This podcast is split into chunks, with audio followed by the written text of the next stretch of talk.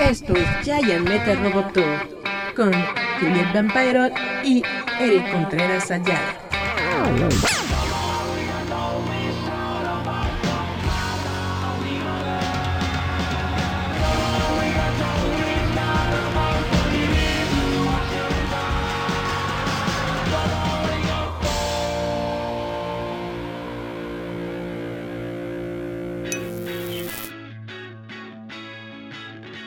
Hola, hola, hola, hola, ¿cómo están? Esto es Jay Metal Roboto.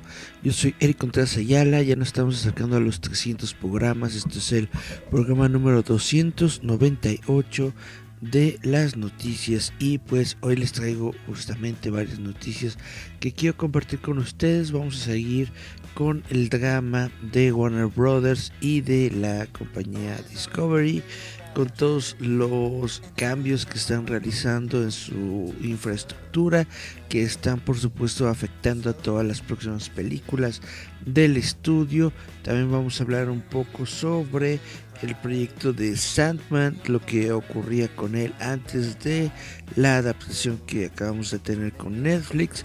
Y bueno, les tengo que para mañana, como ustedes han visto en nuestros eh, promocional, bueno, en la imagen que subimos ahí en nuestra página de Facebook.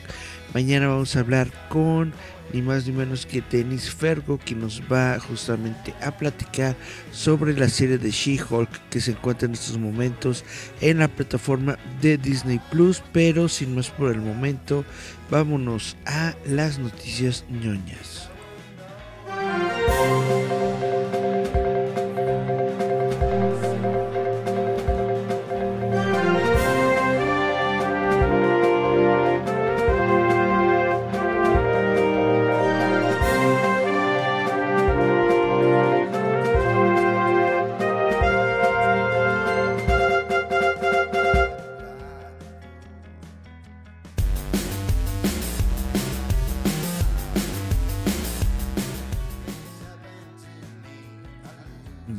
Pues ya estamos de regreso. Y vamos a comenzar con Shazam 2. Resulta que el director de Shazam 2 le está, está culpando a Avatar 2 por el último retraso de la película de DC. Después de una serie de cambios en su fecha de lanzamiento, el director de Shazam 2 cita al lanzamiento de Avatar The Way of Water como el motivo del último retraso.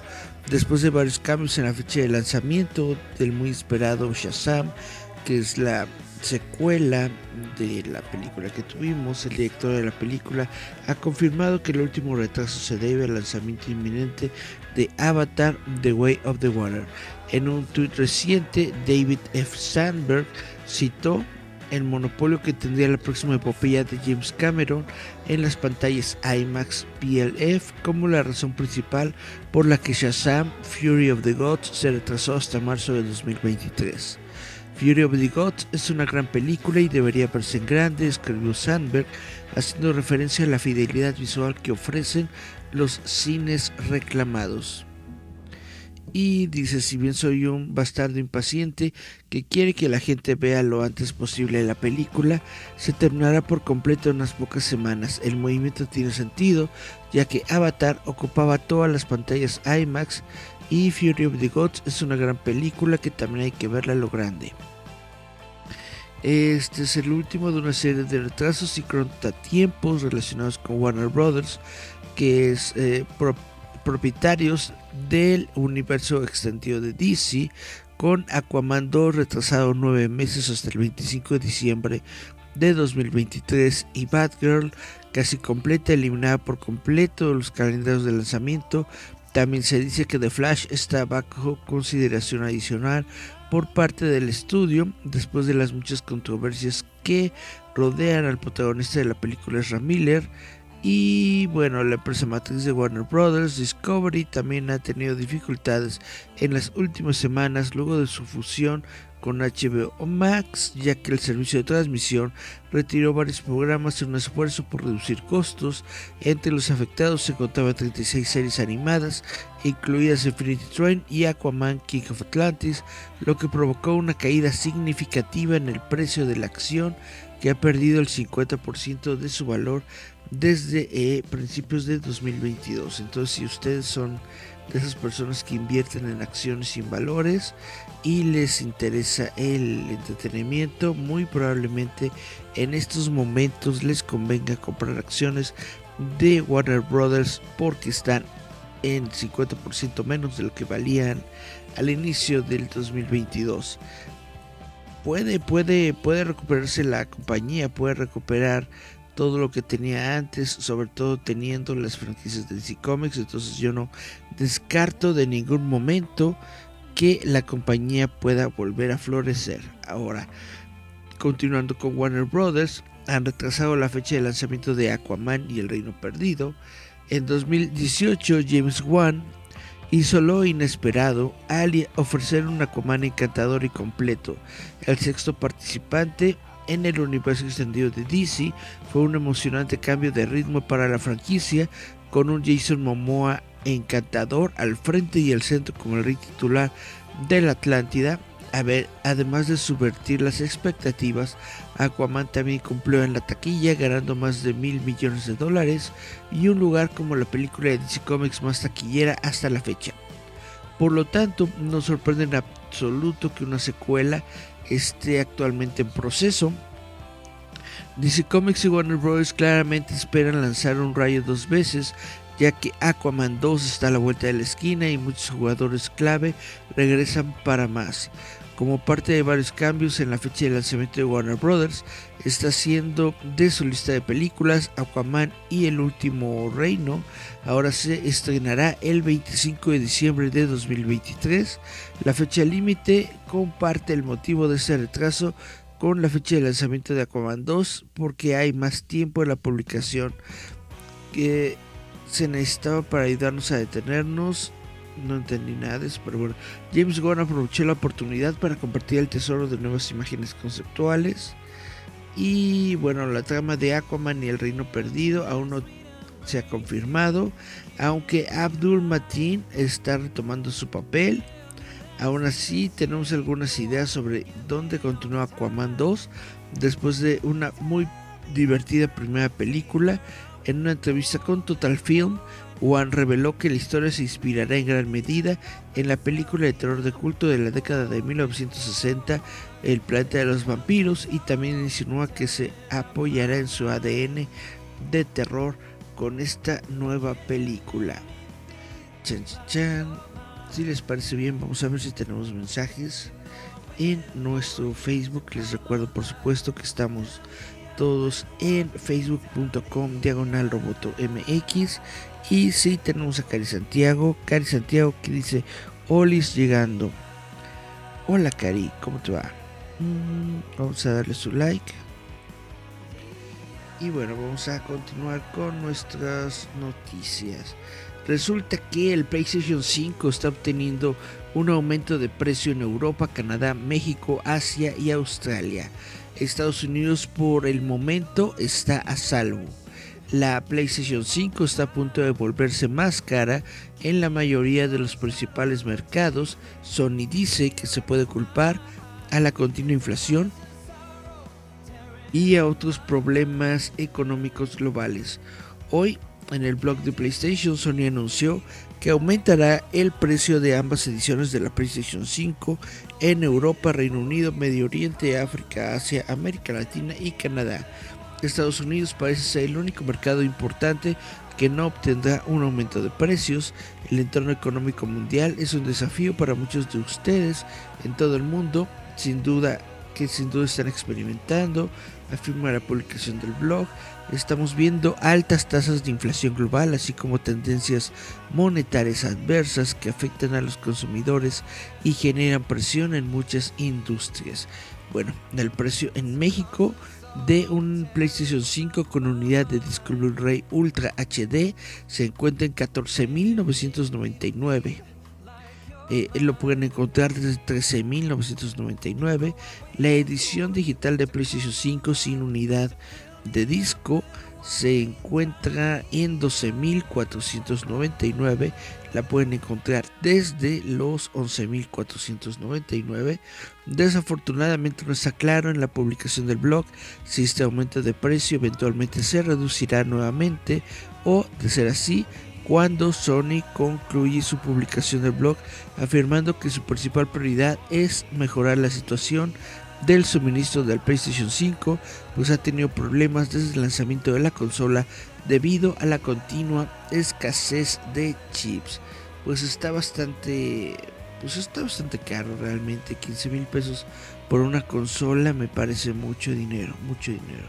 E incluso la, la edición sin unidad de disco pues está en 12.500 me parece bastante bastante dinero solamente para jugar cuando puede uno jugar en la computadora pero bueno esto es las noticias que se están generando acerca de la PlayStation. Dice Cari Santiago agradecida porque yo no soy gamer y no me espantan los precios. Y Miriam Sorel dice hola jefazo hola Miriam cómo te va vamos a darle su like. Listo. Y bueno, eh, si ustedes son fans y vieron la película de Godzilla contra Kong que, se, que salió, eh, creo que fue el año pasado o hace dos años, estuvo muy buena, muy genial, todos lo sabemos. Y resulta que Godzilla y Kong van a regresar, pero en esta vez van a estar unidos en su próxima película. Oh, Dana Colina, hola, ¿cómo andan? Hola, Dana, hace mucho que no te veía por acá en estos rumbos. Bueno, eh, como les digo, Dana, ay, no, Dana, eh, Godzilla. Godzilla y Kong se van a unir en su próxima película. La última incorporación al Monsterverse explorará los orígenes de los titanes. Godzilla y King Kong regresan para otra batalla épica en la pantalla grande, anunciaron Warner Brothers y Legendary.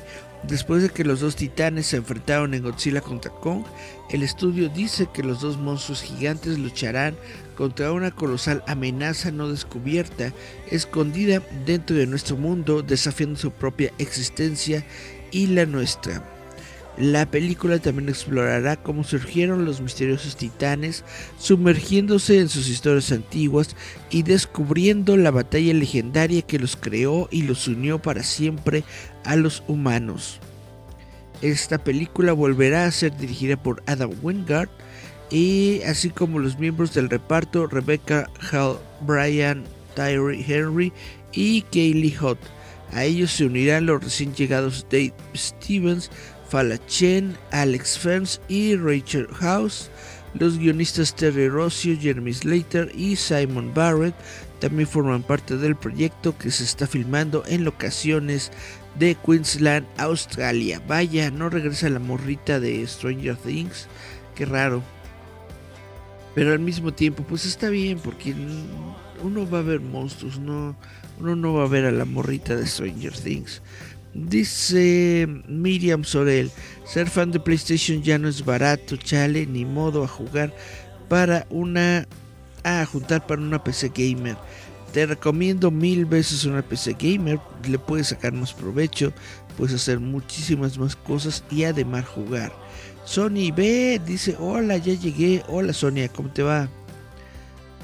Y bueno, eh, ustedes vieron Umbrella Academy, es una serie que está muy muy muy buena, se encuentra en estos momentos en la plataforma de Netflix y bueno nada más déjenme platicarles que el director de Umbrella Academy adaptará la serie Horizon para de, de PlayStation para Netflix.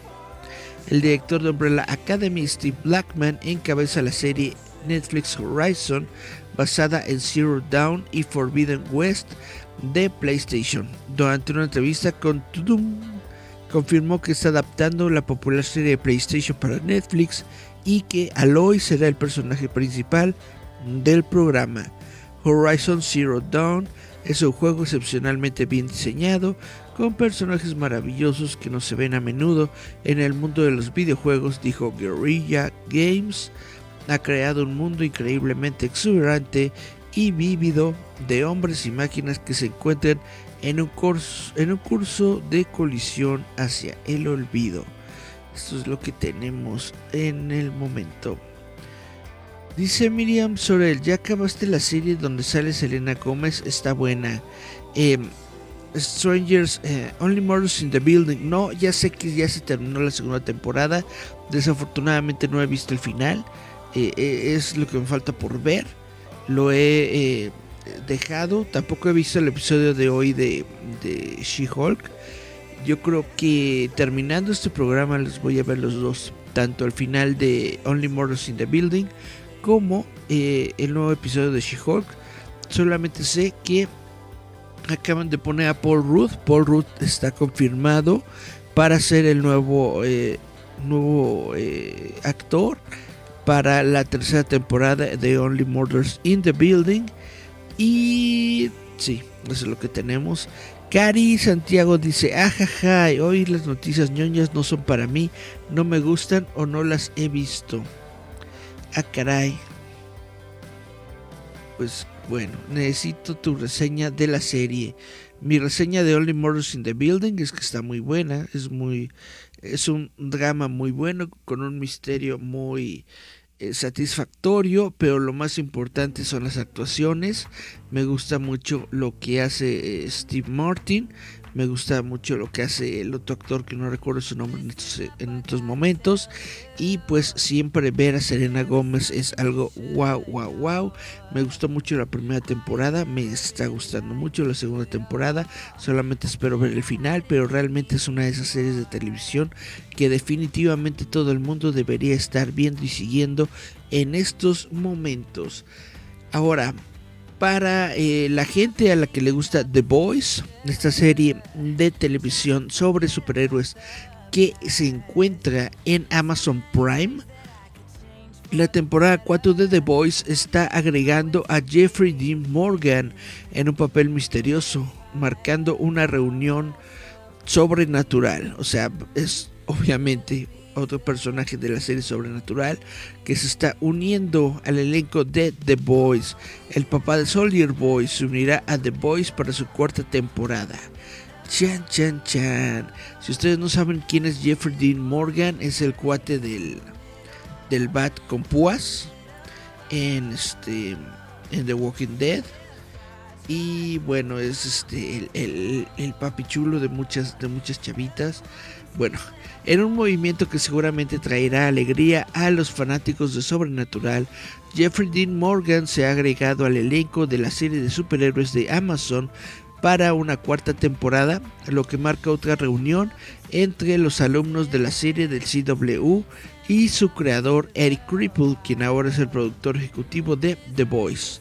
La estrella de The Walking Dead, Morgan, será una estrella invitada recurrente en la cuarta temporada de The Boys y los detalles sobre su personaje se mantienen en secreto por ahora.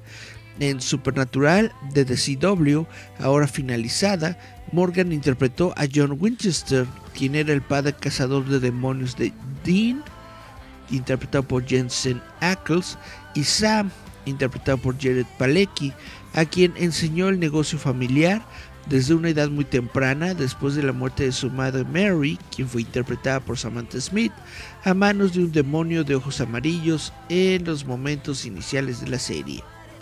Morgan es la última estrella de Sobrenatural en vestirse para The Boys, con Ackles llegando durante la tercera temporada interpretando al villano Soldier Boy, que tenía una desagradable racha de masculinidad tóxica como resultado de su relación con un padre desdeñoso y Jim Beaver, quien interpretó al padre sustituto de Sam y Dean, Bobby Singer, en Sobrenatural, habiendo tenido el papel del político Robert Singer en The Boys desde su primera temporada.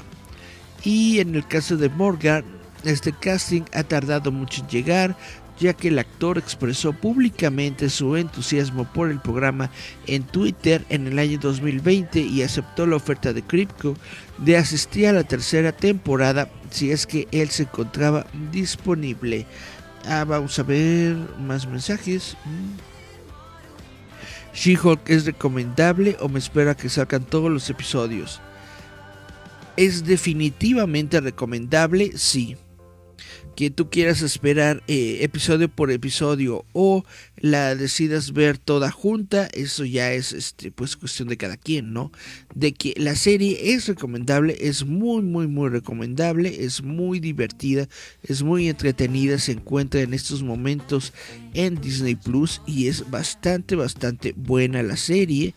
Yo sé que a Miriam no le gustan los cómics, pero de todas formas es lo suficientemente entretenida como para que haya algo que le guste a todo el mundo. Bonoman, saludos a todos. Hola Bonoman, ¿cómo te va?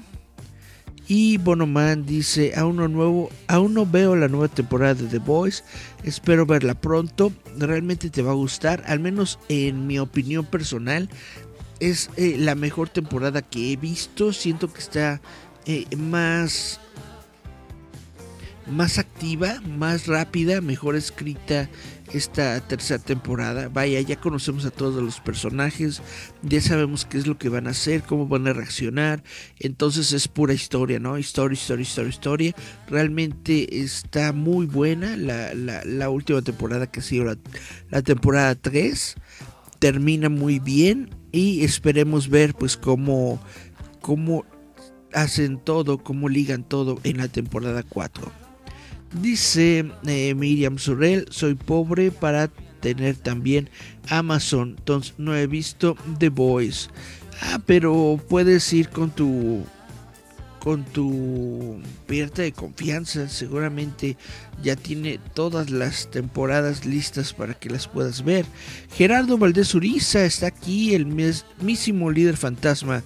Dice, saludos, es cierto que las púas del bat eran de goma? Pues sí, compañero, porque las púas son a veces este pues, pues pueden lastimar a la gente. Entonces, obviamente, las púas de Batman eran de goma, de esa goma como de, de látex. Sí, porque el uso del silicón ya fue como que más ya es como que más reciente. El silicón ya se utiliza, por ejemplo, en las películas de eh, de, de Val Kilmer, no, Val Kilmer todavía es látex. En la última película mm, de George Clooney ya comienzan a utilizar silicón. Eh, porque justamente pues es un nuevo material no es tan nuevo pero vaya eh, eh, su uso en Hollywood no era tan extendido hasta el momento ahorita ya en todo se utiliza silicón se utiliza silicón no solamente para moldes sino también para la construcción de trajes porque justamente te permite que esté pegado al cuerpo y sea muy, eh, ¿cómo se dice? Sensible, prácticamente como una segunda piel. No sé si recuerdan la película que no le fue bien en taquilla, pero que eh, tuvo una producción muy muy buena, la de Ghost in the Shell, con eh, esta chavita, ¿cómo se llama? Black Widow, bueno, saben a quién me refiero, ¿no? Esa película, justamente el traje de ella, Scarlett Johansson. El traje de Scarlett Johansson en la película está hecho completamente de silicón, es prácticamente con una segunda piel, entonces realmente han avanzado mucho en el en la utilización de silicón y de este tipo de gomas en la industria del cine prácticamente ya eh, todo lo que ves en, eh, en las producciones de cine y televisión es silicona en lugar de goma de látex. Eh, Yasmín Flores López dice buenas tardes, buenas tardes Yasmín, ¿cómo te va? Y qué más tenemos por aquí? Dice Cari Santiago por dos de que es pobre para tener Amazon, pero ya pueden ir con su eh, pirata de confianza. Dice Miriam Sorel, no me gustan, pero las películas y series sí. Ah, no le gustan los cómics, pero las películas y series sí. Pues te recomiendo, te recomiendo She-Hulk y te recomiendo realmente porque es este, pues es muy entretenida, te va a gustar. Ahora, eh, si quieres puedes esperarte a que esté toda la serie completa. De todas formas, es muy, eh, es muy buena. Dice Miriam Sorel, si busca amistad sincera que tenga Amazon. Y eh, Miriam Sorel, aunque muchos actores dicen que sus trajes son incómodos. Algunas partes son incómodas, sí. Por ejemplo, en, los nuevos trajes de Spider-Man eh, ya utilizan una combinación de, las dos. Utilizan eh, tela y utilizan silicón. La, la, bronca con el silicón es que no permite respirar tanto a la piel, pero pues ya hay algunas este, técnicas que se utilizan justamente para colocar este tela, es decir, unas este, tela muy ajustada como, el, como la licra que se coloca en capas entre el silicón y esto la hace más respirable y justamente es como se realiza el, traje de Spider-Man. Miriam Sorel dice, aunque muchos actores... Ah, perdón, ya había leído este mensaje. Vamos a darle su like. Y bueno, de lo que tengo para ustedes es eh, La Casa del Dragón. No sé si ustedes estuvieron eh, o supieron de esto, pero el domingo pasado se estrenó en HBO la nueva eh, serie de televisión de La Casa del Dragón que tiene que ver con una precuela de Juego de Tronos desarrollada 170 y pico eh, años antes de la serie de Juego de Tronos que vimos. Y la nota que les tengo es de que La Casa del Dragón no mantendrá a Warner Brothers Discovery a flote. David Zaslav debe estar esperando que el fuego del dragón pueda distraer la atención de los otros fuegos que arden en Warner Bros. Discovery en estos momentos. La precuela spin-off de, Game of Thrones de HBO, La Casa del Dragón, se lanzó el domingo con mucha fanfarria, acumulando casi 10 millones de espectadores en línea y transmisión en la noche de su estreno según la cadena, si bien como era de esperarse, las calificaciones no alcanzaron a Game of Thrones en su punto máximo, sin embargo superaron con creces la audiencia del mismo día de éxitos recientes de HBO como Euphoria y Sucesión. Los números crecerán sustancialmente en las próximas semanas. HBO espera que la audiencia del mismo día represente en última instancia solo el 20 al 40% de la audiencia bruta total del programa. En otras palabras, mucha más gente se pondrá al día con House of the Dragon más adelante en HBO Max pero la cifra de 10 millones ya es suficiente para hacer del primer episodio de La Casa del Dragón el estreno de serie más visto en la historia de HBO eh, como orgullosamente declaró el comunicado de prensa en la red. Desafortunadamente Wall Street no pareció prestar mucha atención. Las acciones de Warner Bros. Discovery siguen bajando casi un 50% desde abril, cuando se cerró la fusión. El precio de las acciones no ha superado los 14 dólares en más de dos semanas. Les digo, este es el momento para invertir en acciones de Warner Bros. Eh, la capitalización de mercado de la compañía también se ha desplomado 30 mil millones desde abril, una caída de 51%, asombrosa incluso en medio de las brutales caídas de capitalización de mercado de este año. Es instructivo comparar esto con las acciones de Netflix, que aumentaron más del 15% en el periodo previo y los días posteriores al estreno de la temporada 4 de Stranger Things y una audiencia récord en el servicio. Un golpe similar para House of Dragon aún no se ha materializado. Por supuesto no es fácil precisar por qué, dejando a un lado la reciente agitación de Netflix, el transmisor está en una posición mucho más saludable que Warner Brothers, que tiene una deuda de alrededor de 55 mil millones y registró una pérdida de 3 mil millones durante la primera mitad del año. Los codirectores ejecutivos de Netflix, quienes son Reed Hastings y Ted Sarandos, también lograron recuperar el control de su narrativa en lo que respeta a Street, convirtiendo la segunda pérdida consecutiva de suscriptores del segundo trimestre en una victoria al sobreestimar la disminución y proyectar con confianza un retorno al crecimiento en su tercer trimestre. Warner Brothers, eh, por otro lado, apenas proyecta confianza. Una semana antes del estreno de House of the Dragon, la compañía redujo el precio de su suscripción anual de HBO en un 30% un descuento promocional incluso en la era del streaming, que fue una señal clara de que los líderes están nerviosos, de que muchos nuevos suscriptores eh, se salgan de la plataforma antes de poder ver House of the Dragon. Y es una preocupación válida dado que el rumor negativo sobre HBO Max de los últimos tiempos, después del infame debacle de Batgirl, el enfoque de corte y quema de Sio Saslav para reducir costos ha llevado a una ola de títulos, en su mayoría originales y títulos de la biblioteca de Warner, que se retiran de este servicio para ahorrar dinero en pagos residuales. Supuestamente, los títulos se encuentran entre los contenidos menos vistos de HBO Max, pero la falta de datos de visualización disponibles dificulta la verificación de esto, y la estrategia está alineando palpablemente a los creativos y fanáticos del contenido en cuestión. Bueno, yo ya lo había dicho la semana pasada cuando se revelaron los títulos que estaban saliendo de la plataforma, pues que ninguno se veía bueno, ninguno se veía así que digas, uh, wow, esto va a salvar a la, a la plataforma, entonces no veía por qué los quitaban, pero de todas formas se convirtió esto en un escándalo. Vamos a ver los mensajes. Dice, la película de Predator está en Amazon. Eh, tengo entendido que sí. Dice Eric, el sábado es la Gordite Pachecón. Así es.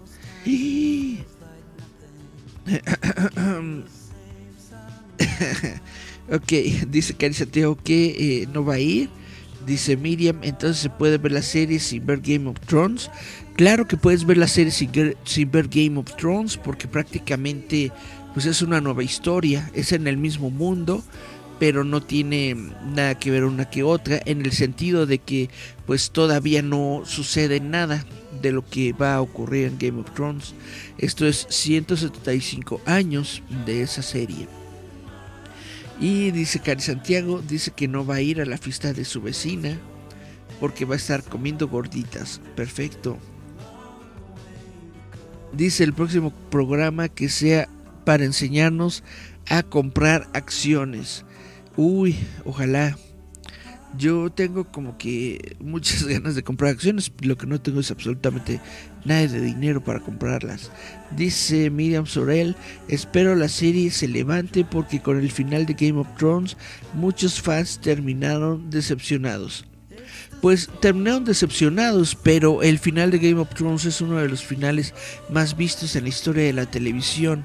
Entonces, eh, ojalá se mantenga ese tipo de avidez por querer ver eh, la serie de televisión de, eh, de la Casa de los Dragones. Dice Gerardo, ah, ah, le, responde a Cari, sí de la Gordite Pachecón. La Gordite Pachecón es este sábado, es este sábado ahí en el metro Miscuac, aproximadamente a las 12 del día. Ahí los esperamos en la Gordite Pachecón. Dice, bueno, sí, ya me había preguntado si eh, la película de Predator está en Amazon. Y según, lo, según tengo entendido, sí, la película se encuentra en Amazon. Todavía no sé si ya la tengan tu, tu pirata de confianza, pero probablemente sí. Entonces solamente es cuestión de buscarla. Y bueno, ahora les voy a hablar de un nuevo proyecto de película de terror que se está a punto de desarrollar que se llama Lisa Frankenstein. Lisa Frankenstein puede ser el próximo clásico de culto del terror, pues tiene todos los elementos para desarrollar seguidores devotos, incluido que está hecha por el creador de Jennifer's Body, es decir, por Diablo Cody. Ha habido muchos giros en la historia de Frankenstein, pero la próxima comedia de terror que tomará Lisa Frankenstein llevará a la leyenda de regreso a la escuela, a la escuela secundaria. La película está protagonizada por Ant-Man, eh, perdón, por Catherine Newton de la película Ant-Man and the Wasp y Cole Sprouse de Riverdale. Contará la historia de una chica impopular que accidentalmente revive un cadáver victoriano y usa una cama de bronceado rota para convertirlo en el hombre de sus sueños. La película marcará el debut como director del largometraje de Zelda Williams, quien es hija del difunto Robin Williams, y que ustedes saben era tan fanática de ese juego, bueno, Robin Williams era tan fanático del videojuego de Zelda que justamente le puso Zelda a su hija. También es el regreso de la comedia del terror de Diablo Cody, quien fue la que escribió Jennifer's Body, y películas como Lisa Frankenstein puede ser una apuesta para los estudios que conducen a un sorprendente éxito o fracaso de taquilla. Sin embargo, una cosa parece bastante segura, con el equipo creativo involucrado y su premisa loca, Lisa Frankenstein es probablemente un clásico de culto de terror en ciernes. Aunque la película anterior de, de Diablo Cody, Jennifer's Body, es un clásico de culto hoy en día, tenemos que recordar que la película no fue tan bien recibida en, el año 2009. De hecho, la película solo obtuvo una pequeña ganancia y no conectó con el público objetivo, lo que incluso se ha atribuido a la campaña de marketing de la película. Sin embargo, con la participación de Cody y Williams, es probable que el público espere que Lisa Frankenstein sea una sucesora espiritual de la película, con muchos temas feministas y gore que Jennifer's Body tenía en abundancia. El casting de Lisa Frankenstein también parece estar muy alineado con Jennifer's Body, ya que tenía dos actores prometedores como protagonistas y Lisa Frankenstein tiene eso con Sprouse y Newton, el último de los cuales mostró recientemente su habilidad tanto en el horror como en la comedia con eh, Freaky de el año 2020. La película también eligió recientemente a la veterana Carla Gugino, quien ha mostrado su variedad en proyectos de género como Gerald's Game, Watchmen y Sin City. Carla Gugino, de mis actrices favoritas de Hollywood. Vamos a checar mensajes.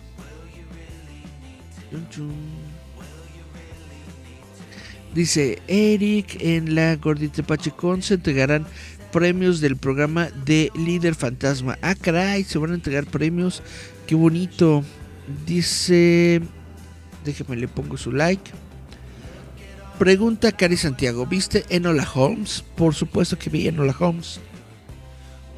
Algo que decir por el anuncio de una segunda parte, pues era esperado Realmente Enola Holmes fue uno de los eh, mejores estrenos que tuvo Netflix en su fin de semana cuando fue estrenado.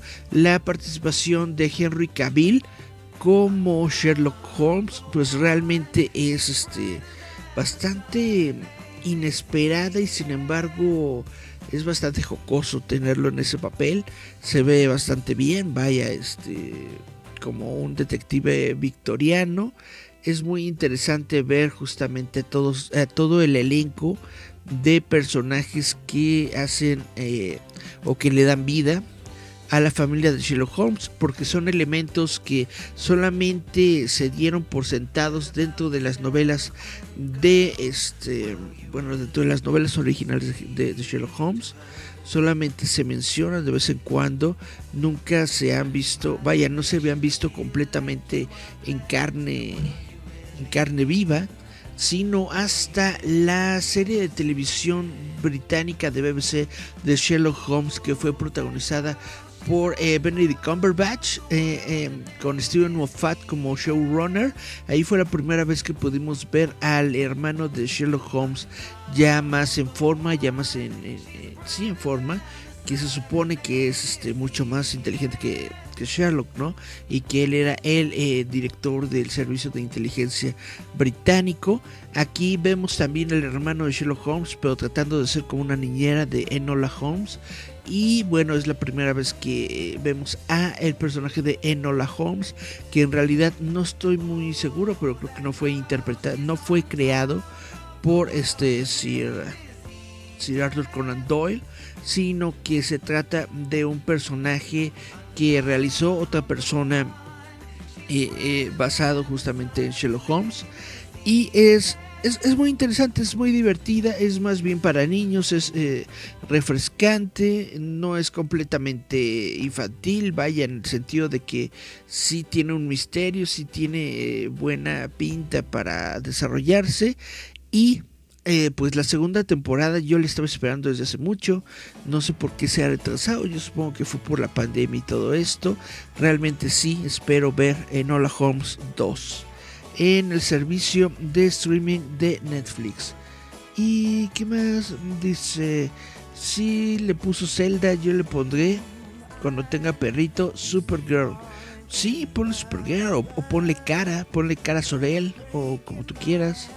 Dice, hablando de películas de terror, ¿qué se sabe de Halloween? Halloween Ends.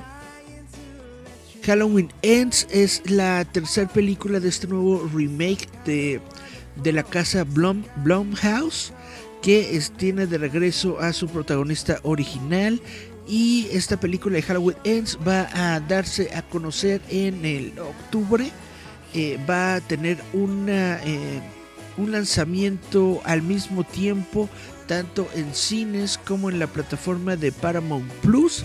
Si no estoy equivocado, ahí tengo los comunicados de prensa en, en, mi correo electrónico. Probablemente eh, en esta semana, si no es hoy, probablemente mañana, justamente voy a escribir una nota sobre Halloween Ends porque me llama mucho la atención ver el final de esta serie de, de, películas. Me gustó mucho la segunda de Halloween Kills. Y pues espero muchas, muchas cosas de Halloween Ends. Vaya, yo sé que no va a ser la última vez que veamos a Michael Myers interpretando a, la sombra en una película de Halloween. Pero pues sí es el final de esta trilogía que nos trajo la, la, casa productora Blomberg. Va a estar muy buena, al menos en lo que yo espero, porque la 1 y la 2 me gustaron bastante. Entonces espero yo que la 3 sea suficientemente satisfactoria como fueron las primeras dos. Y eh, Dana Colina dice, se oye como un fracaso feminista de terror con feminismo. Pues bueno, ¿qué te puedo decir? A mí sí me gustó la película de Jennifer's Body. Eh, sí siento que, que, que tiene como que muchos clichés del género, no de terror, sino del género de, de, comedia estudiantil. No sé si eso le vaya a vaya a ser bueno o malo en esta nueva película que están desarrollando. Pero pues vaya, a mí sí me gustó la película de Jennifer's Body, sí me gustó el sentido del humor y esperemos, esperemos que le vaya bien a esta de Lisa Frankenstein.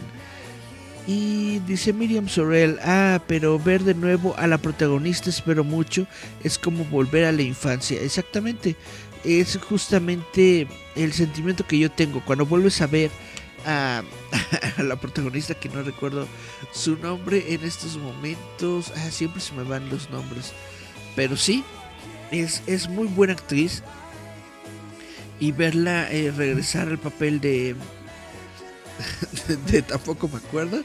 Eh, eh, fue muy bueno, fue muy bueno en las dos primeras películas. Lo que me gustó mucho es justamente eh, cómo se desenvuelve este papel. En la primer película es prácticamente una abuelita reclusa que está esperando a que llegue Michael Myers y todos la toman de loca. Cuando se escapa Michael Myers y llega al pueblo y comienza a matarlos a todos, entonces ya dicen, oh, esta abuelita loca tenía razón, y en la segunda película eso me gusta que dice que, ahora sí ya le creen, ¿no? Ahora sí ya ella es la, protagonista de, de, Halloween y pues tienen que buscar una manera de detener a Michael Myers y ya la tercera película pues debe de ser el enfrentamiento definitivo entre ellos dos. Entonces es lo que espero, hay que verla, va a estar muy muy buena. Y bueno, ya para terminar con el programa del día de hoy, les tengo una notita sobre eh, Neil Gaiman. ¿Ya vieron la serie de Sandman? La serie de Sandman se encuentra en estos momentos disponibles a través de la plataforma de eh, Netflix. Ustedes saben que Sandman está basada en la serie de novelas gráficas de Neil Gaiman, que prácticamente son consideradas las mejores novelas gráficas del mundo en cuestión de narrativa, en cuestión de gráfica, en cuestión de historia. Eh, es, prácticamente son eh, lecturas imperdibles que todo, que todo mundo tiene que ver. Y ver la serie de televisión, pues vaya, es una aproximación a este universo. Lo que uno intenta o quisiera es que cuando tú veas la serie de televisión, te animes a, a, leer los libros, ¿no? A leer las novelas gráficas. Entonces, por eso es importante y es muy genial que vean la serie de televisión de Sandman, está muy buena. Y bueno, eh, la anécdota que se cuenta el día de hoy es que Neil Gaiman, eh, quien es autor de Sandman, saboteó la primera película de Sandman él mismo, ya que se trataba del peor guion que había leído de nadie. El creador de Sandman, Neil Gaiman, admitió haber saboteado una adaptación cinematográfica planeada por el propio Sandman. Durante una entrevista con la revista Rolling Stone, el autor de 61 años admitió que filtró un guion a la prensa para detener un intento anterior de llevar The Sandman a la pantalla grande. Dice, envié el guion a Ain't Cool News, que en ese entonces fue leído por la gente, reveló, y pensé, me pregunto qué pensará Ain't It Cool News sobre el guion que van a recibir de forma anónima y escribieron un artículo fabuloso sobre cómo fue el peor guion que les han enviado y de repente la perspectiva de que esta película sucediera se esfumó. Peters, eh, John Peters, eh, que es eh, popularmente un productor infame dentro de Hollywood que ha creado muchos problemas más que buenas películas. John Peters estaba adaptando The Sandman para Warner Brothers, pero la película quedó atrapada en el infierno de desarrollo en el año 2001, cuando el artículo de Ain't It Cool News eh, se publicó. Dice, fue el peor guion que he leído de nadie. Un tipo en la oficina de John Peters me llamó por teléfono y me dijo, entonces Neil, ¿has tenido la oportunidad de leer el guion que te enviamos? Y yo dije, bueno, sí, sí lo hice, no lo he, no lo he leído todo, pero he leído lo suficiente. Él dice, entonces bastante bien, ¿eh? Y yo dije, pues no, realmente no lo es. Y él dijo, oh, vamos, debe de haber cosas ahí que amabas. Dije, no, no había nada ahí que amaba, no había nada ahí que me gustara. Fue el peor guion que he leído de nadie. No es solo el peor guion de Sandman, este fue el peor guion que me han enviado en la vida. Y bueno, poco impresionado con el guion, Gaiman decidió sabotear la película él mismo. El guion se perfilaba como una película de acción con arañas mecánicas gigantes y Lucifer, Morfeo y Corintio como... Eh, a ver, perdón. Chun, chun, chun. Como trillizos idénticos en una carrera por el rubí, el timón y la bolsa de arena. Eran una familia de hermanos idénticos y todo era una carrera para ver quién podía conseguir el rubí, el timón y la bolsa de arena. Antes de la medianoche de 1999, antes de que comenzara el nuevo milenio, porque quien lo consiguiera sería el ganador. Esa era la trama, reveló Gaiman. Curiosamente, la araña gigante aparecería después en la próxima película de Peters, que fue Wild Wild West, y después de que se matara esta versión de la película de Sandman, cambió de manos varias veces. Se estuvo trabajando en una versión con Joseph Gordon-Levitt como Morpheus, pero eso tampoco pudo entrar en producción a pesar de ganar el sello de promoción de Gaiman. Tras un intento fallido de serializar The Sandman para HBO, los derechos se vendieron a Netflix y como dicen el dicho, el resto es historia. Ahora tienen que saber, obviamente, para que no salga por ahí un cerebrito a decirme, no, no, no, Netflix son los distribuidores, no los productores. Ya lo sé, baboso.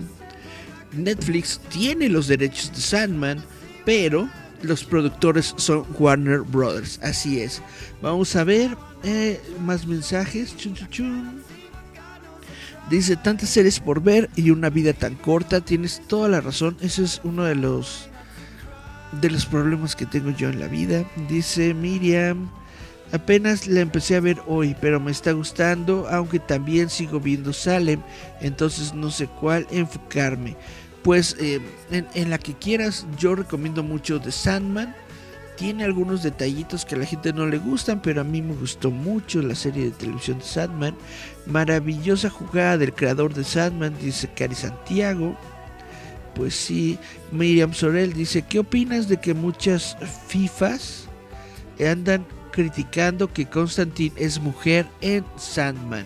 Pues es una crítica que se inició desde el desde hace como un par de meses cuando se dio a conocer que Constantine iba a ser mujer en la serie de, de, de, perdón, de Sandman. Se supone que es una eh, antepasada de, de, John Constantine de los cómics que conocemos este, justamente de, de, DC Comics y bla bla bla. Ella es una antepasada que llegó antes de Constantine.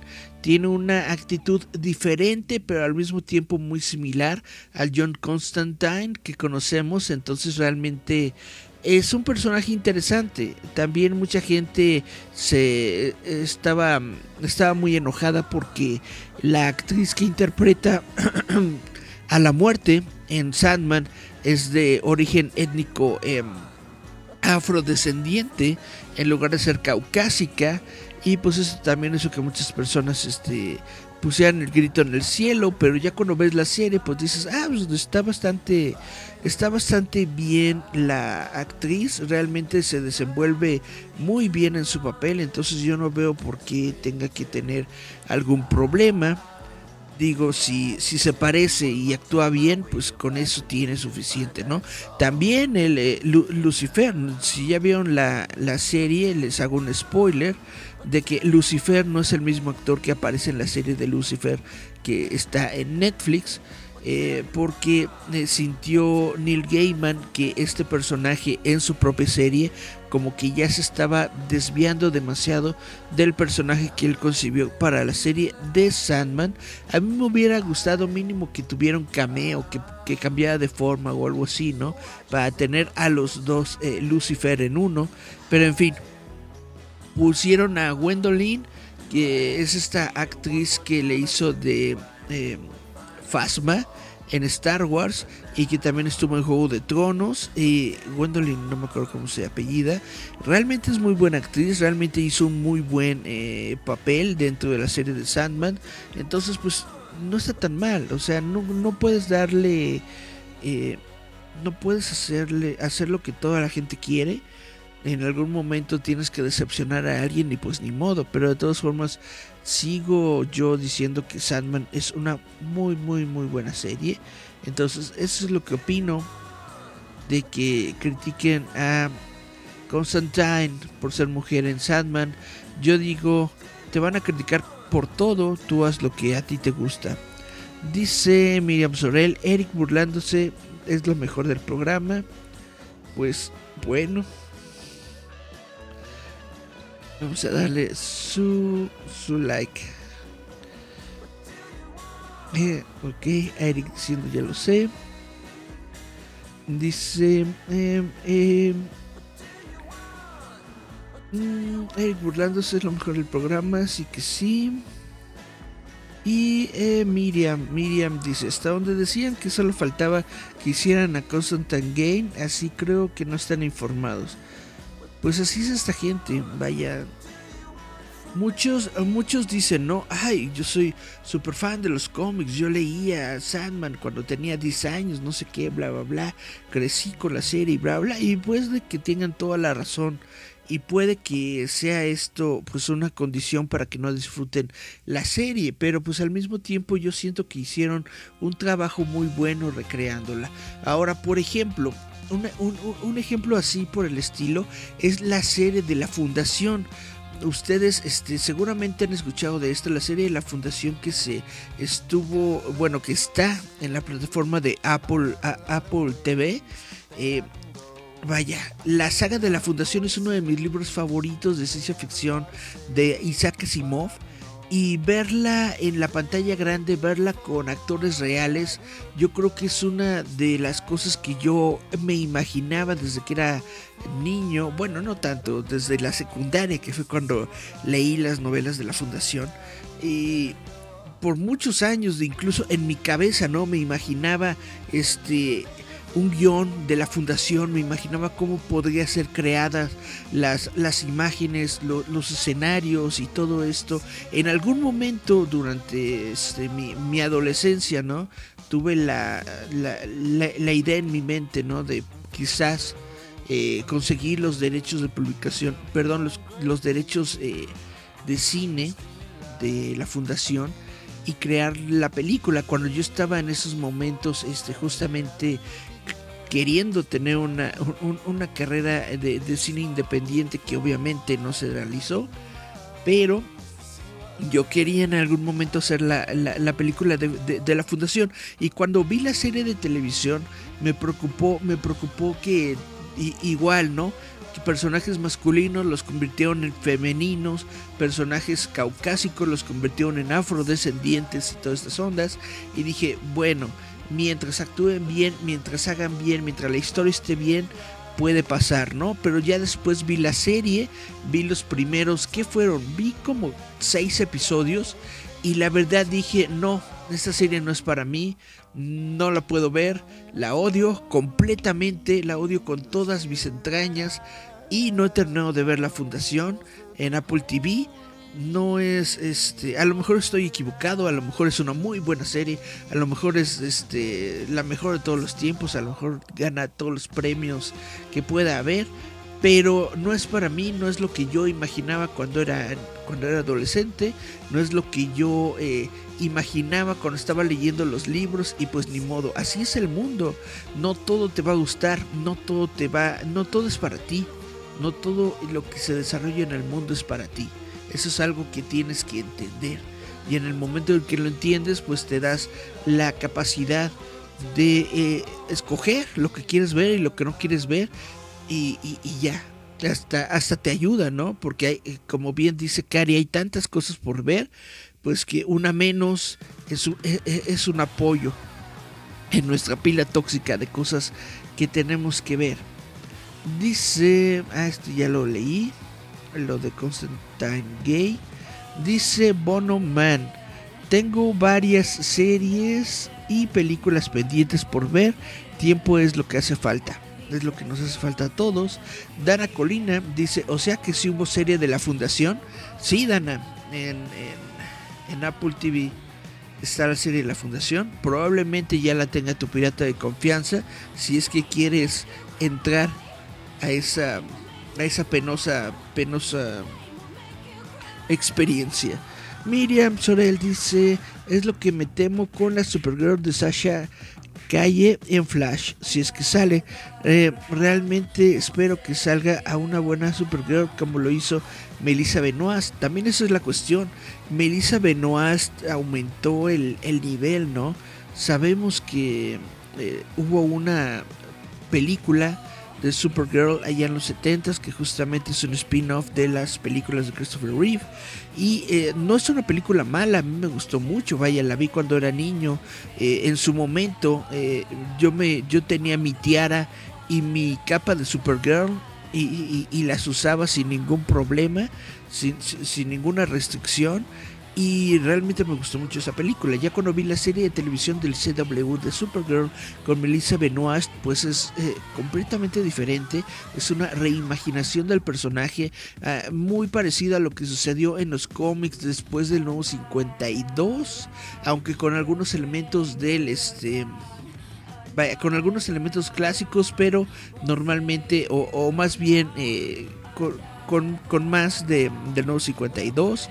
Y es una serie muy muy buena.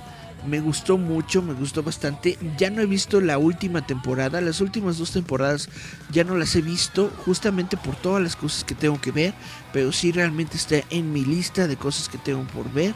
Y ella, como les digo, puso una vara muy alta en el sentido de que su interpretación es muy buena, su personaje es muy buena, su forma ¿no? de, de, de, llevar al personaje, el traje, todo, bastante genial. Y entonces, pues ese es el nuevo estándar al que tenemos que regirnos cuando hablamos de Supergirl. Si no vemos algo así de bueno, pues nos va a decepcionar. Quién sabe qué es lo que va a pasar con la película de The Flash. Espero que a final de cuentas, después de tantos problemas, mínimo espero que sea una buena película, sí, porque si no es una buena película, pues para qué estuvimos con tantas broncas, para qué estuvimos con tantos dimes y diretes, para qué meter la película, para qué atrasarla tanto, si al final no nos iba a gustar. Entonces realmente espero yo que sea una película buena. Al final lo único que quiero es que sea una película buena. Ya no espero que sea una película genial, ya no espero que sea la gran película, solamente espero que sea una película buena y dentro de esa buenitud que tenga la película, que eh, la Supergirl eh, o la Superwoman que aparece ahí, pues que sea suficientemente razonablemente eh, buena para nosotros. Eso es lo que yo espero. Eh, ¿Qué más dice? Dice Dana Colina. Mm, deberían darle algo de publicidad. Hay tantas series de las que uno no se entera. Publicidad de, de Supergirl. Si te refieres a la serie Supergirl, pues sí, la bronca es de que ya se terminó, Dana. Ya este. Ya tuvo su última temporada. Me parece que son seis o siete temporadas las que tiene la serie de Supergirl. Y pues, pues, pues, ya se terminó. Ya, ya, ya fue el final. Ahorita la que está y está también muy buena. Al menos eh, lo que he visto me ha gustado. Es la de eh, Superman y Luis. Que también está, está eh, producida por el CW. Tiene muy buenos actores. La actriz que pusieron como Luis Lane mm, está bastante bien en el papel. El Superman está bastante bastante bien también. Es como que más como que más latino, pero es algo que no me incomoda. Dean Kane en la serie de, de Lewis and Superman también era latino. Bueno, tenía como esa estaba bronceadito y todo, entonces no le veo ningún problema. Mm. Dice Miriam Sorel, oh justo la Supergirl de la película de hace años en la serie interpreta a la mamá adoptiva de Supergirl. Exactamente, eso me gustó mucho que los trajeran de vuelta. Eh, en el último capítulo mencionan algo de que ella fue Supergirl hace años. Fue épico. Ah, vaya. Eso está genial, tengo que ver la última temporada de Supergirl. Dice Gerardo, en el programa de Líder Fantasma esta noche habrá regalos. Les recomiendo por favor este, esta noche, es decir, a las 9 de la noche, que todos entren a eh, el, muro en Facebook de Gerardo Valdés Uriza porque va a ser el programa del líder fantasma y eh, el líder fantasma nos está avisando que habrá regalitos esta noche. Entonces, si quieren algo gratis, solo por ver un programa, pues les recomiendo mucho que a las 9 de la noche vayan al muro, al muro de Gerardo Valdez Uriza, porque ahí les van a dar regalitos. Miriam Sorel dice, no hubo promoción de Supergirl porque se quisieron enfocar en Superman y Luis. Sí, tienes toda la razón. Ya la última temporada de Supergirl siento que que, ya le metieron menos, menos lana en cuestión de, marketing, justamente porque ya se estaba estrenando la serie de Superman y Luis. Y bueno, sin más eh, por el momento, les agradezco mucho a las personas que estuvieron aquí eh, al pendiente del, de este programa. Eh, les agradezco a todos los que estuvieron haciendo comentarios.